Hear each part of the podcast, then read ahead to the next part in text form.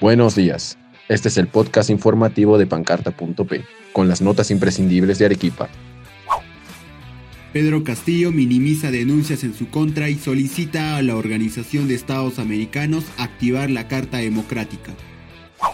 Advierten de desabastecimiento de medicamentos e insumos en el Irén Sur.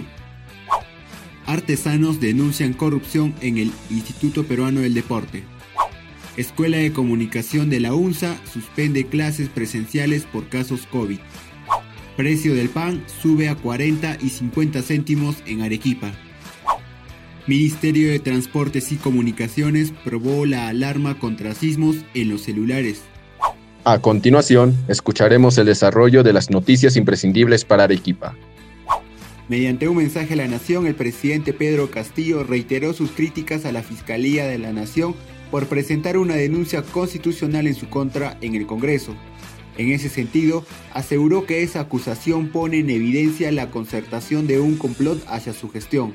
En otro momento, Pedro Castillo señaló que procesan a funcionarios de su gobierno y los presionan para arrancarles falsas declaraciones, con la finalidad de comprometerlo en delitos que nunca cometió. Agregó que se están instrumentalizando nuevas formas de torturas psicológicas con las detenciones preliminares y prisiones preventivas. El pronunciamiento se dio luego de que el Consejo Permanente de la Organización de Estados Americanos confirmara una sesión extraordinaria para este jueves 20 de octubre, donde se evaluará la solicitud de aplicación de activar la Carta Democrática en los artículos 17 y 18 que hacen referencia a las situaciones en las que se pone en riesgo la democracia en un país. Los medicamentos como el posaconazol para los pacientes oncológicos no fueron incluidos en el petitorio nacional, señaló el gerente del Instituto Regional de Enfermedades Neoplásicas del Sur, Jesús Alberto Rivera Jove. Asimismo, las sustancias como el iopamidol que se usa para las tomografías también hacen falta. El galeno manifestó que antes podían hacer hasta 150 tomografías al mes, pero hoy solo llegan a la tercera parte. Por otro lado, Rivera aseveró que solicitaron 260 plazas de personal, además de mejoras en la infraestructura del IREN Sur para el 2023. Actualmente llegan a atender a 120 pacientes al día en consultorio externo.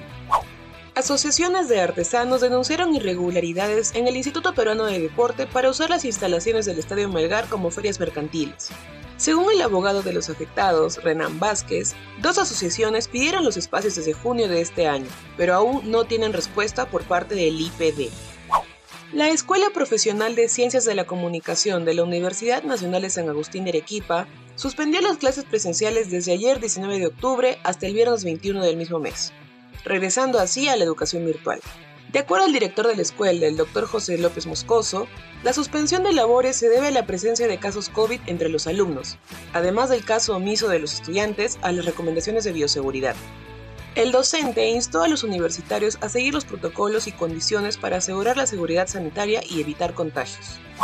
El alza de los insumos de producción del pan provocó la suba del precio de este alimento a 40 y 50 céntimos, según el representante de la Asociación de Panaderos de Arequipa, Freddy Prieto. El saco de harina dobló su precio a 180 soles, mientras que la producción nacional solo abarca el 30% del mercado, por lo que la compra está sujeto a cambios internacionales, indicó Prieto. El Ministerio de Transportes y Comunicaciones probó la alarma de alerta contra sismos en Sullana, Arequipa, Iquitos, Pucallpa y Huancayo. Esta consistió en múltiples avisos a los celulares de la población de estas regiones. Sin embargo, varios ciudadanos se vieron incomodados debido a que esta se escuchó en repetidas ocasiones en los móviles. Y ahora vamos con las efemérides. Un día como hoy, 20 de octubre, en 1687, Lima y Callao quedan en ruinas después de un violento terremoto de un minuto y medio de duración. La ermita edificada en honor al Cristo de Pachacamilla se desploma, pero la imagen permanece intacta. Por segunda vez, la imagen del Cristo Moreno se salva de un terremoto devastador. En 1883, se firma el Tratado de Ancón que pone fin a la Guerra del Pacífico. En el año 2000, el gobierno plantea una iniciativa para dar amnistía a militares implicados en violaciones de derechos humanos y narcotráfico. La propuesta fue fuertemente rechazada por la oposición. Este es el tiempo en Arequipa para hoy. Hoy 20 de octubre se espera un cielo despejado durante el día, ráfagas de viento por la tarde y el descenso de la temperatura nocturna. La temperatura máxima será de 24 grados centígrados y la temperatura mínima será de 7 grados centígrados. Muchas gracias por escucharnos. No olvides que tenemos en circulación nuestro último informe sobre medicamentos que matan. Nos reencontramos mañana. Somos pancarta.p, periodistas haciendo su trabajo.